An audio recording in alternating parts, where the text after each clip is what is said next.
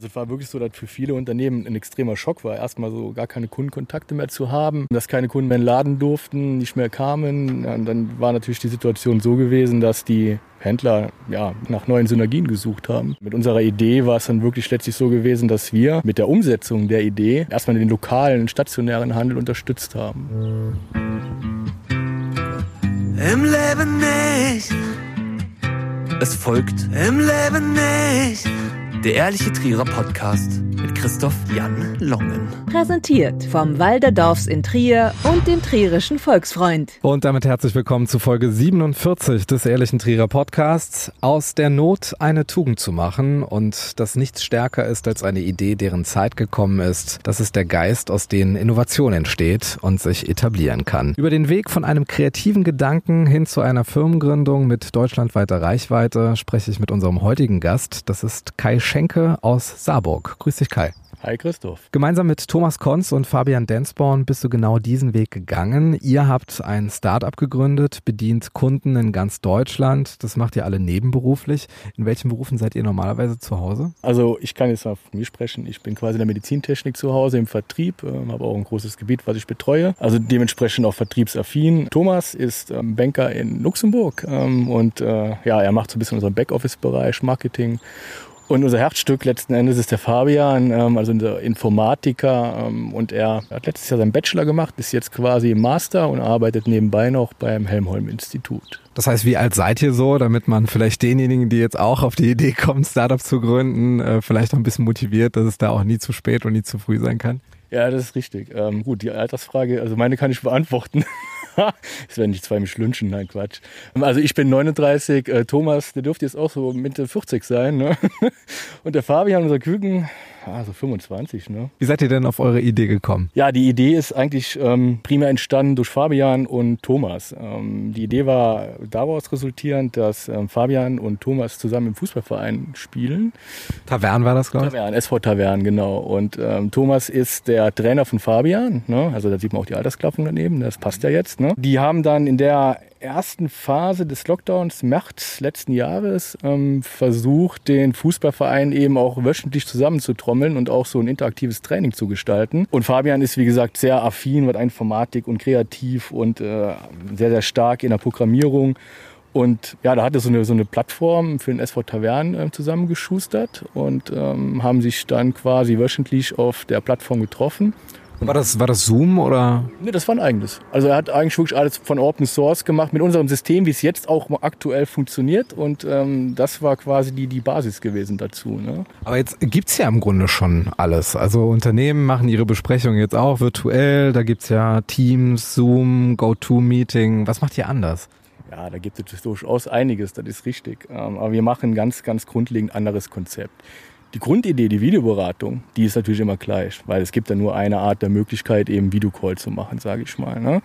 Was wir aber eben noch ähm, enorm viel eingebaut haben, sind Features eben, so dass der Händler, jetzt ich spreche mal vom Händler, das System selber kann man durchaus auch in andere Bereiche widerspiegeln, aber jetzt ähm, primär der Händler hat eben die Möglichkeit, seinen virtuellen Raum selbst zu steuern. Das heißt, wie wenn er morgens in den Laden reingeht, aufsperrt, die Kasse anmacht, macht er jetzt einfach noch einen Klick in der App und öffnet den digitalen Raum.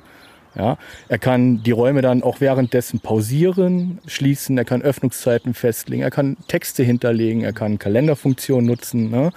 Und das sind alles Sachen, die Zoom oder jetzt WebEx oder Teams eben nicht haben. Die sind statisch, die können nur One-Way. Okay, wir müssen mal einen kleinen Schritt zurückgehen, weil es ist ja doch ein Weg vom Sportverein, von Tavern dann hin zu dem Bedarf zu gehen, den jetzt äh, Einzelhändler angemeldet haben, dadurch, dass sie jetzt schließen mussten. Wie ist denn da diese Verbindung entstanden, dass man das dafür auch nutzen könnte? Ja, die Idee war dann gewesen, wo quasi dann der, der Fußballverein ähm, das genutzt hatte und auch festgestellt wurde, ist eigentlich eine coole Sache. Ne? Wir brauchen nicht zugreifen auf andere, wir können direkt ins System einspringen. Ja, wir brauchen nichts runterzuladen vor allen Dingen.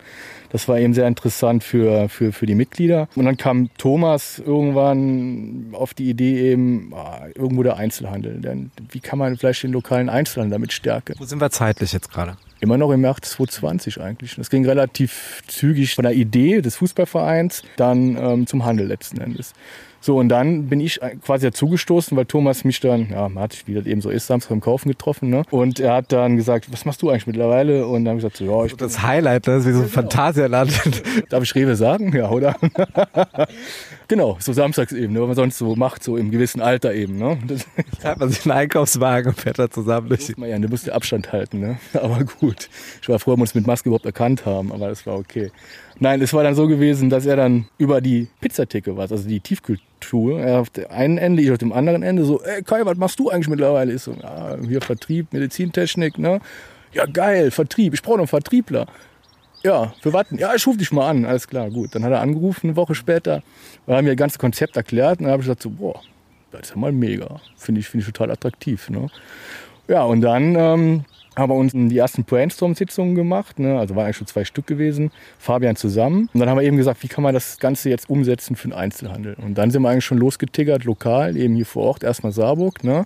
Also das heißt, es ist jetzt keiner auf euch zugekommen und hat gesagt, habt ihr was für uns, sondern ihr musstet überall anklopfen, sofern überhaupt jemand im Laden war? Ja, ja, absolut. Ne? Also das ist keiner auf uns, weil wusste ja keiner von der Idee letzten Endes. Vielleicht von Taverne irgendwie jemand noch. Das war ja alles Fußballer. Gut, die, ja, die sind auch kreativ, um Gottes Willen. Es war wirklich so, dass man dann wirklich ganz klassisch, wie in der Vertriebssprache eben die Kaltakquise, auch wenn es so Testkunden jetzt waren. Ne? Ja, wir sind akquirieren gegangen. Ich bin wirklich raus. Ich habe dann meinen Koffer, also in dem Koffer steht meine Mappe, mein iPad, ne? und dann bin ich rausgedackelt und habe das denen mal gezeigt. Wie hast du die Leute wahrgenommen? Hatten die Interesse daran? Waren die schockiert über den Zustand, in dem sie sich gerade befunden haben? Wie würdest du das beschreiben? Keine Ahnung, 70, 30. Ne? Also 70 Prozent waren erstmal total begeistert und gesagt, ja geil so was braucht man eigentlich. Ne? Gerade jetzt, ne? Grad, gut, dieses gerade jetzt ist natürlich immer bekannt gewesen im letzten Jahr, gerade die Anfangszeit. Ne? Keiner wusste, wie lange es geht, oder jetzt geht er immer noch. Ne? Es waren auch welche drunter gewesen, die gesagt haben, boah, eine super geile Idee, aber für mich ist es jetzt nichts. Ja, für mich als Person, weil teilweise dann schon die Aussagen kamen eben, ja, ich bin schon total überfordert mit meinem Social Media, ne, mit Instagram, mit Facebook, ne, die, die Dinge einzustellen, ne.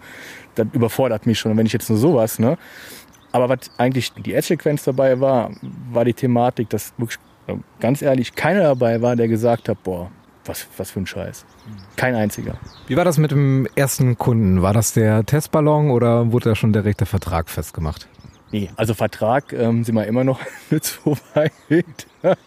Ab 1.6. geht's los. Nein, es war wirklich so, dass wir Testkunden gesucht haben. Was auch für unsere Plattform enorm wichtig ist, weil du kannst dir vorstellen, jedes Endgerät arbeitet eben anders. Ne? Und das war auch die größte Hürde, die wir hatten. Ne? Wir haben ja teilweise Leute mit älteren iPhones, mit älteren Android-Geräten, ne? mit Tablets, mit PCs, die nicht so ganz funktionieren. Und diese Bandbreite, da gibt es ja, weiß Gott, wie viele tausend auf dem Markt, inklusive diesen Softwareständen eben, ne? da mussten wir erstmal quasi laufen lernen. Ne? Und das war eben das Gute, dass wir da wirklich einen großen Pool an Testkunden gefunden haben, ja, diese angebunden haben. Wie viel habt ihr da gearbeitet? Also anfänglich waren es eigentlich, waren eigentlich relativ schnell zehn Stück, wenn ich ehrlich bin. Ja, waren in den ersten zwei Wochen hatten wir eigentlich zehn angebunden, die dann quasi mit gestartet sind. Ne? Und da haben wir natürlich viel, viel Feedback von bekommen. Und das Feedback haben wir natürlich dann auch direkt in den Workflow einfließen lassen. Und all die Ideen sind eigentlich auch Ideen von unseren Kunden. Weil wir natürlich die Basis genutzt haben, den Händler, wohlwollend, äh, die uns ihr Feedback quasi gegeben haben, können wir das noch anders machen, können wir da was einbauen, gibt es da noch einen Workflow-Prozess, der besser läuft. Ne?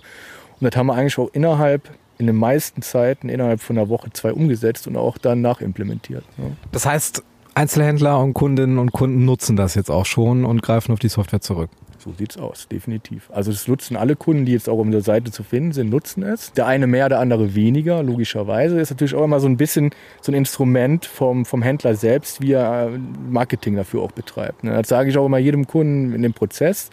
Ähm, wichtig ist eben jetzt wirklich die Akzeptanz bei seinen Endusern auch ähm, zu generieren, weil das System ist neuartig. Es gibt es so auf dem Markt noch gar nicht. Und die primärste Sache ist einfach die Akzeptanz zu finden. Ne? Sowohl beim unsere Aufgabe beim Händler und die Händler natürlich auch mitunter die Aufgabe bei den Endusern, Endkunden. Irgendwann ist es ja auch so weit, dass es nicht mehr um ein Werben um Akzeptanz ist, sondern dass tatsächlich Nachfrage entsteht. Wann war denn der Moment da, wo jemand auf euch aufmerksam geworden ist und da auch schon die ersten Angebote eingeholt hat? Die Nachfrage kam dann eigentlich so gesehen im Oktober, November, ne, wo der zweite Lockdown so ein bisschen ähm, realistischer wurde, kam immer vermehrt die Nachfrage auch extern. Ähm, teilweise waren natürlich auch Empfehlungen von oder Netzwerk der Händler untereinander. Dann kamen aber auch schon die ersten Einkaufsverbünde auf uns zu. Ja, also es gibt drei große in Deutschland. Alle drei waren quasi auf uns zugekommen und haben ähm, hinterfragt, was wir da machen, hatten da auch bis auf Geschäftsführerebene. Oh, warum sind wir nicht auf die Idee gekommen? Nur das durchaus auch vielleicht, ja, ne? Genau, und ähm, hatten da wirklich gute Gespräche bis, bis auf, auf Geschäftsführerebene und konnten dann auch einer der größten Einkaufsgemeinschaften unter, also ja, die haben uns unter Vertrag genommen. Und äh, da war natürlich auch wieder ein etwas größere Pace dahinter. Ne? Jetzt könnte ich mir auch vorstellen, dass auf eine gute Idee, die in Anführungszeichen von unten kommt, du hast es ja gerade angesprochen, der Großkonzern hatte sie nicht, dann irgendwann auch die großen etablierten Player aufmerksam werden. Da war es ja auch mit Instagram und Facebook so, bei Clubhouse und Twitter, dass da eine Idee sich Raum bahnt und äh, plötzlich da jemand meint, er hätte den Zug verpasst und äh, kauft es entweder auf oder versucht es zu kopieren. Hat denn da bei euch schon jemand angeklopft, der gesagt hat, oh, das ist eine gute Idee, wie sehr liegt euch das am Herzen? Ähm, ja, gerne. ja, gerne, aber nur in der Form, dass sie ähm, gerne auf den Markt kommen dürfen, ja, weil das bringt uns auch einen enormen Mehrwert, ja. Weil einfach, also ich sehe es aus Vertriebssicht immer so, Handel, Wettbewerb belebt den Handel, ist einfach so. Aber hat schon jemand nachgefragt? Nein. Noch nicht so explizit. Also die Fragen, die wir immer gestellt bekommen, ist eigentlich immer nur die Frage, dürfen wir als Geldgeber herhalten? Ne? Also als stiller Gesellschafter. Die Fragen kamen verdammt oft, ja. Also ist, ist das in Ordnung? Nö. Nein, wir, wir wollen jetzt erstmal das Ding selber machen. Das ist unsere Idee. Wir wollen auch keine externen groß drin haben, wenn ich ehrlich bin. Ne? Das ist unsere Idee. Wir haben eine Vision. Ne? Wir haben wirklich eine Vision, wo wir das Ding hin, hinbringen wollen. Wir haben eine Vision, was wir noch machen wollen. Ja? Und das soll auch erstmal, erstmal in unserem kleinen Kreis bleiben. Kleiner Spoiler vielleicht. Ein kleiner Spoiler? Ja, so, so ein digitales Kaufhaus, so eine digitale Mall. Ne? So gegen versus Amazon, ne? irgendwie sowas. Ne? Wie schützt ihr denn eure Idee? Es besteht ja immer die Gefahr, dass da immer so ein Strohmann dabei ist, der sich das alles mal anguckt, vielleicht irgendwie den Code ausliest und vielleicht sowas ähnliches selber lanciert. Wie habt ihr da Mechanismen, die euch dabei helfen, dass äh, das kein anderer nutzen kann?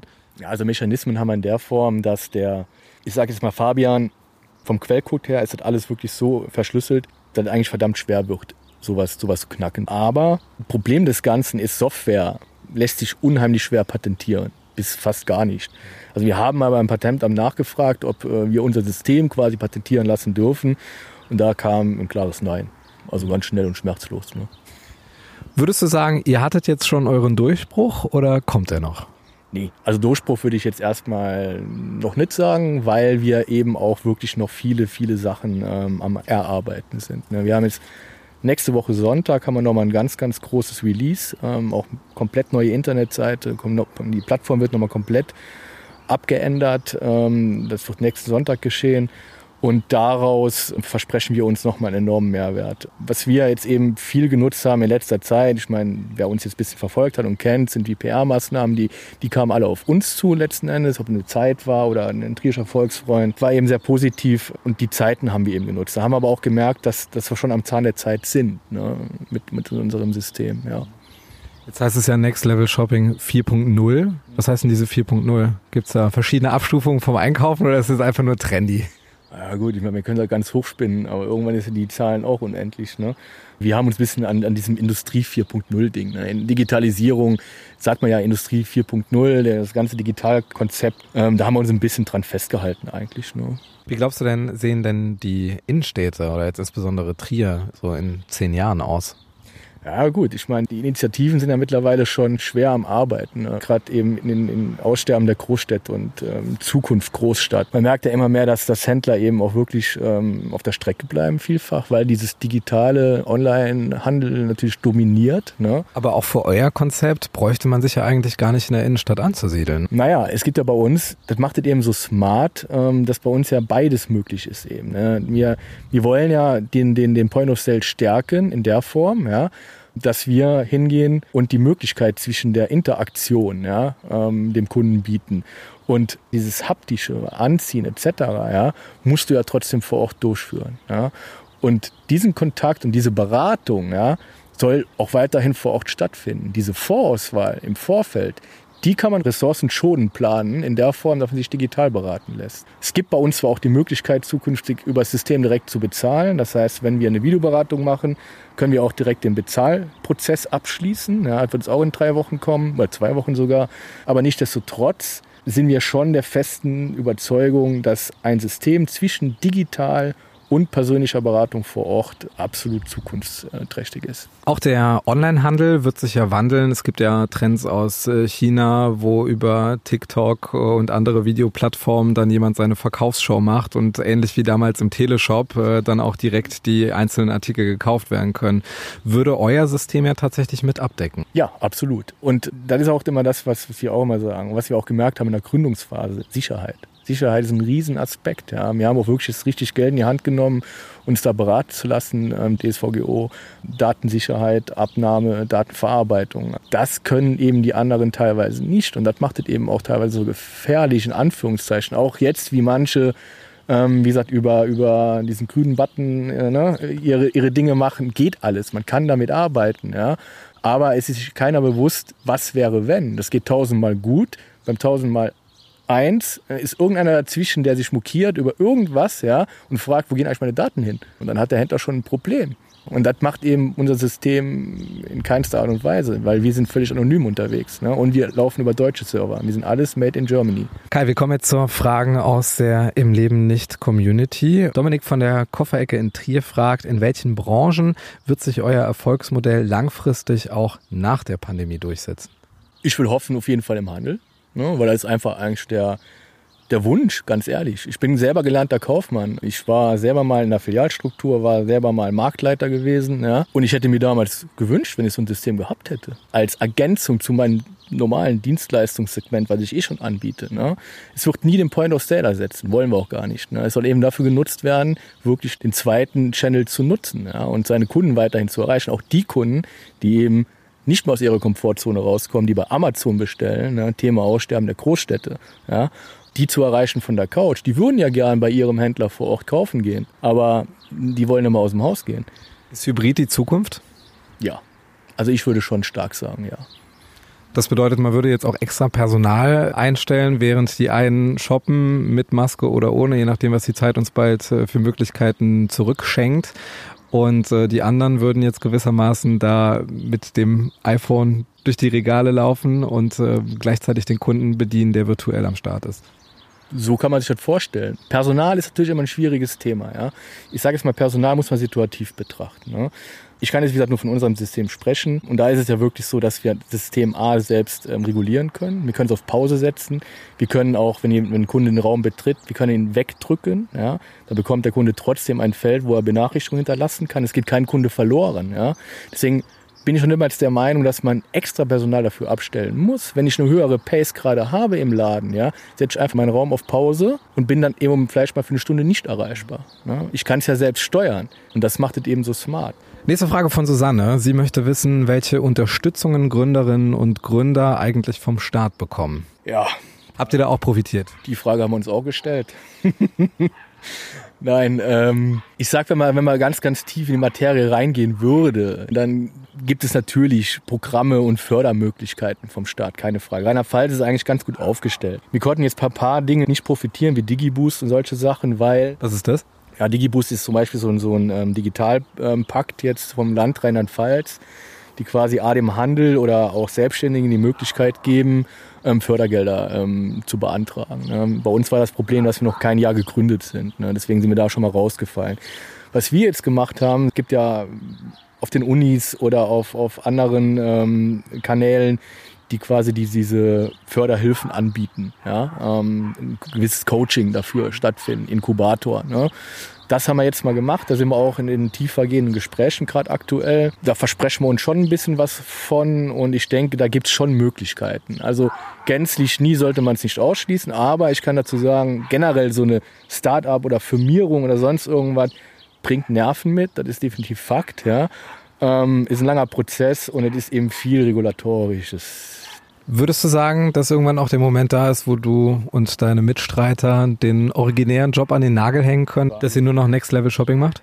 Die Frage ähm, kann ich jetzt, sage ich mal, primär jetzt nur für mich beantworten. Äh, Im ersten Step nein. Also ich, da sind wir auch alle drei, denke ich, schon bei uns, ja. Weil wir auch nicht wissen, wo primär die Reise hingeht. Ne? Und wir wollen das auch ein bisschen smooth angehen. Ja, aber woher nimmst du die Zeit? Ich denke mal, du hast ja sonst auch äh, eine volle Woche. Fulltime-Job, ne? Also definitiv. Ähm, Fulltime-Job, ähm, mehr als acht Stunden am Tag, logischerweise. Die anderen auch, genauso, ne? Wir machen alles nebenher. Das ist wirklich so. Wochenende, abends. Wir haben fast abend, abendliche Meetings, ne? Ähm, E-Mails werden da vielleicht in der Mittagspause noch schnell zwischendrin gemacht, ne? Ja, wir bauen jetzt gerade noch ein Vertriebsteam auf deutschlandweit. Das wird mir noch mal ein bisschen auch den Druck ein bisschen wegnehmen. Ja, wenn die, wenn die Mannschaft dann läuft, dann ist das auch noch mal so ein bisschen besser zu steuern. Ich sage jetzt mal, wenn alles steht, wenn wirklich alles steht, Marketing, ja, Vertriebsmannschaft, Backoffice, wenn alles jetzt in den Modus geht, normal, werden wir alles gemanagt bekommen. Ja. Und damit kommen wir jetzt, lieber Kai, zum Quickfire, dem traditionellen letzten Drittel im Ehrlichen Trierer Podcast. Das sind in dem Fall 16 kleine Boutiquen, die es zu digitalisieren gilt. Bist du bereit? Definitiv.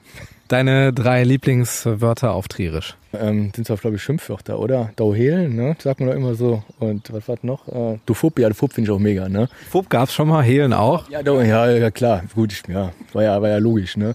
Ja, und mal Usebetter, ne? Ich meine, ja, gab es auch schon, ne? Dein Lieblingsort in Trier? Ja, mein Lieblingsort in Trier. Also einmal die Mariensäule, ne? kann man super schön abends sitzen. Dann äh, sind die Geneva-Höhlen, sind ist Trier, oder? Ja. Ja, ist Trier. Genau, Geneva-Höhlen finde ich mega. Ich bin gern draußen in der Natur. Ne? Und Petrisberg, die Winzermauer oben. Dein Trierer Lieblingsgericht? Ja, Flieten, ne? Wie warst du in deinem Leben schon auf der Porta Nigra? Ich habe mal versucht zu zählen. Ähm, ich glaube, ich bin so auf zwei, drei Mal gekommen. Ne? Ja. Das letzte Konzert, das du besucht hast?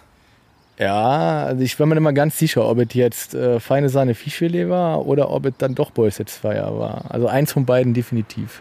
Wo parkst du, wenn du mit dem Auto in Trier bist? Meistens im Parkverbot. Kannst du eins empfehlen? Parkverbot? oh, na, ich weiß es nicht. Keine Ahnung. Ich parke immer irgendwo im Hauptmarkt. Ne? Irgendwo so da, ja. Deine Trierer Lieblingsgastronomie? Ja, klassisch Luke, ne? Und jetzt? Nix. Deine Lieblingstrierer oder deine Lieblingstriererin? Ja, also es gibt zwei letzten Endes. Einmal ähm, die Stefanie Stahl und äh, der Axel Schweiß, ne? der DJ Axel Schweiß, ja. Was könnte Deutschland in Sachen Digitalisierung besser machen? Oh, ei, jetzt wird's politisch. Äh, ich glaube alles, oder? Nein, ich sag mal, wir sind aufgewacht, ja. Also wir sind aufgewacht. Die Pandemie hat definitiv gezeigt, dass wir in hinterster Ecke hinten dranhängen, ja, in der EU, überall. Wir sind aufgewacht und es geht einfach nur noch darum, wirklich umzusetzen. Umzusetzen, umzusetzen, ja. Welcher Unternehmer oder welche Unternehmerin hat dich am meisten inspiriert? Gibt es so eine Firmenerfolgsgeschichte, die dich nachhaltig beeindruckt? Ja, ich sag mal, alles schon so was bisschen aus, aus Amerika rüberschwappt, muss ich schon sagen. So Silicon Valley, ne, das ist schon eigentlich schon eine mega krasse Story, was da immer fabriziert wird. Ne? Ähm, ob das immer alles so, keine Ahnung, der, der richtige Weg ist, ne, sei mal dahingestellt. Aber ich finde Leute, die unternehmerisch denken, eben alle genial. Ja, man sagt ja immer, man ist Unternehmer und nicht Unterlasser. Ja, wenn man, wenn man Unterlasser wird, ne, dann braucht man kein Unternehmen zu führen. Ähm, also ich finde, also ich ziehe vor jedem Unternehmer den Hut. Was ist deine Lieblingsserie auf Netflix? Da gibt es ein paar, glaube ich. Ne? Also aktuell gucke ich noch Blacklist. Ich hänge mal ein bisschen hinten dran, muss ich dazu sagen. Ich lasse erstmal andere gucken und dann suche ich mir das Beste da raus. Also Blacklist, ähm, dann Orphan Black war mega geil, Bates Motel und Haus des Geldes. Also man merkt, bisschen Psycho, ne? Das wahrscheinlich auch im Punkto Nachtischliteratur die Bücher, die dich am meisten inspiriert haben. Ja, auch ein bisschen Psycho, ne? Nein, Spaß. Ähm, ja, also schon, definitiv. Ne? Also ich bin ein Mensch, ähm, der sich sehr, sehr viel mit sich selbst beschäftigt, ja. Ähm, deswegen auch Stefanie Stahl eben genannt. Das innere Kind muss, Heimat, die, muss die Heimat finden. Ne? Ähm, war ein sehr, sehr tiefgehendes Buch, muss ich sagen, ja, wo man sich selber mal mit sich auseinandersetzt, ja, mit, mit seiner Vergangenheit. Wie alt ist dein inneres Kind jetzt? Mein inneres Kind, ja, ist schon relativ gealtert in den letzten Jahren, ne? aber ich bin immer noch relativ jung. und dann Tobias Beck eben noch, so ein bisschen unternehmerisch eben, Relationship, Beziehungsebene. Ne? Ähm, Unbox ist auch ein super cooles Buch. Welches Hobby hast du in dieser besonderen Zeit für dich entdecken können? Ah ja gut, wenn meine Zeit es noch zulässt. Also ich bin Sportler, Dodos Sportler, Sportler, Sportler und da habe ich jetzt eigentlich nicht mal viel Neues entdeckt, wenn ich ehrlich bin. Die Zeit habe ich da eigentlich genutzt in dieser Pandemie. Wandern habe ich schon mal ein bisschen mehr entdeckt. Ich meine, ich bin früher schon wandern gegangen, ja, aber bin jetzt noch mal wirklich in letzter Zeit viel wandern gegangen, ja. Was ist deiner Meinung nach die größte Innovation der letzten zwei Jahre? Ja, Next Level Shopping, ne? Welches Shopping-Erlebnis funktioniert deiner Meinung nach nur offline? Ich sag alles, was haptisch ist. Ne? Also alles, was du wirklich anziehen musst, Genuss, Trinken, das musst du eben noch offline machen. Ne? Aber im Vorfeld kann man es gern auch digital machen. Wir bleiben offline. Was gibt es in deiner Heimatstadt Saarburg noch außer dem Eisessen am Wasserfall, was man unbedingt erleben sollte?